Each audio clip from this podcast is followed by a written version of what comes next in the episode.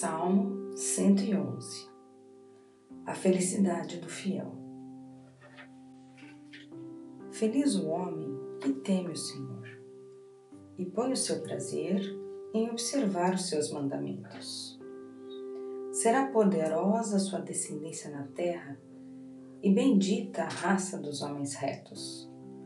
Suntuosa riqueza haverá em sua casa e para sempre durará sua abundância. Como luz se eleva nas trevas para os retos, o homem benfazejo, misericordioso e justo. Feliz o homem que se compadece e empresta, que regula suas ações pela justiça. Nada jamais o há de abalar. Eterna será a memória do justo.